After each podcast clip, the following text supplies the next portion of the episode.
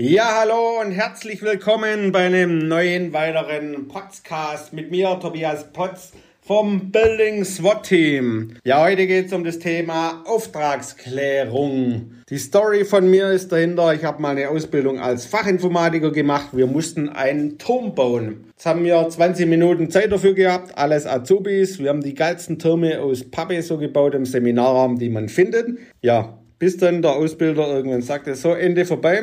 Er wollte eigentlich einen völlig anderen Turm. Und genau das passiert bei uns im Großen, vor allem in der Gebäudetechnikbranche. Wir nennen es dann auch neudeutsch Happy Engineering. Irgendjemand plant irgendwas, aber völlig am Kunde vorbei und auch völlig am Auftrag vorbei. Die Frage ist doch ganz zentral, was möchte der Kunde?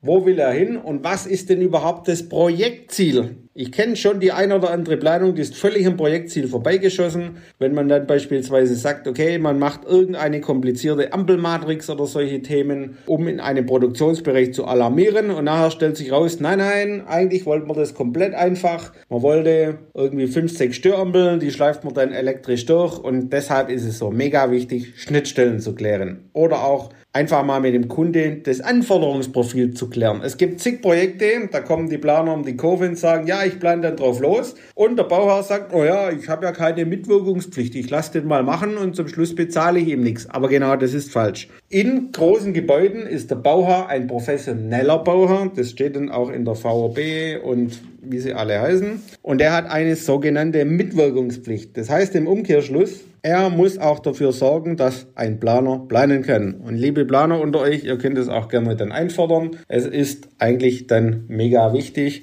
weil sonst bleibt ihr letztendlich dann auf euren Kosten sitzen. Und der Bauer sagt, naja, das wird schon irgendwie. Das, das kennt ihr bestimmt.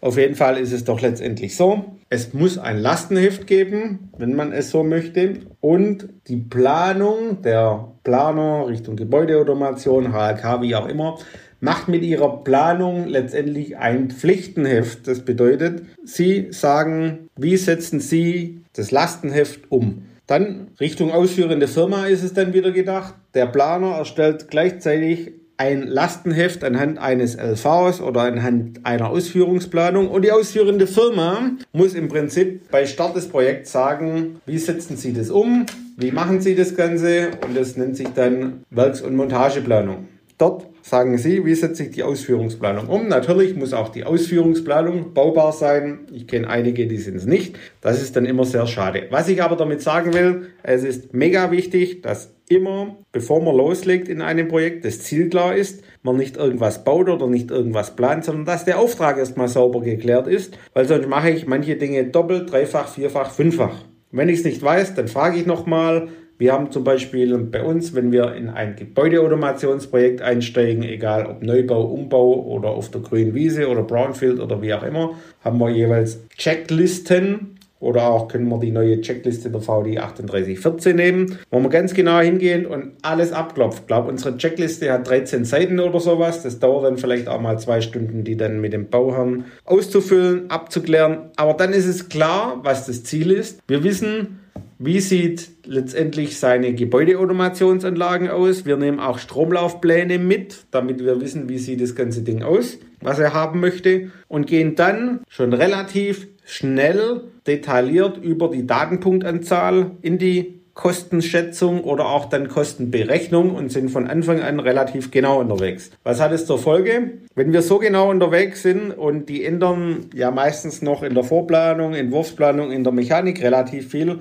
liegen wir mit unseren Kosten daneben. Aber wir können sehr genau sagen, wo kommen denn die Änderungen her, warum sind die da und machen uns da dafür im Prinzip transparent oder wir machen das für den Bauherr transparent, was er nicht anders oder neu entschieden hat. Von daher, wichtig ist immer Auftragsklärung und alle nachfolgenden Prozesse da dazu zu betrachten. Und ich sage es nochmal, Auftragsklärung ist das A und O und bitte betreibt kein Happy Engineering auf Neudeutsch gesagt, weil sonst macht ihr, wenn ihr selbstständig seid, euch nicht froh, weil ihr dann das Wochenende wieder, sage ich mal, für Ume durcharbeiten müsst oder euren Chef nicht froh, weil der dann sagt, oh, mir laufen die Kosten davon, das Projekt wird wieder heikel. Und zum Thema Lastenheft, wir machen das auch öfters mal, vor allem dann was funktional angeht in einem sage ich mal, Bürogebäude, wo man integral planen muss, schreiben wir auch hin und wieder mal einen Lastenheft, wo wir dann mit dem Bauherrn, der vielleicht in Anführungszeichen nur Architekt oder Bauingenieur oder so ist und nicht weiß, welche Funktion möchte er. Er weiß zum Beispiel, okay, Sonnenschutz muss hoch runter, aber welche Funktionen gibt es denn da noch alles? Und das klären wir sauber mit ihm, erstellen dann Lastenheft für den Bauherrn, damit er seinem Planer sagen kann, was er denn genau möchte.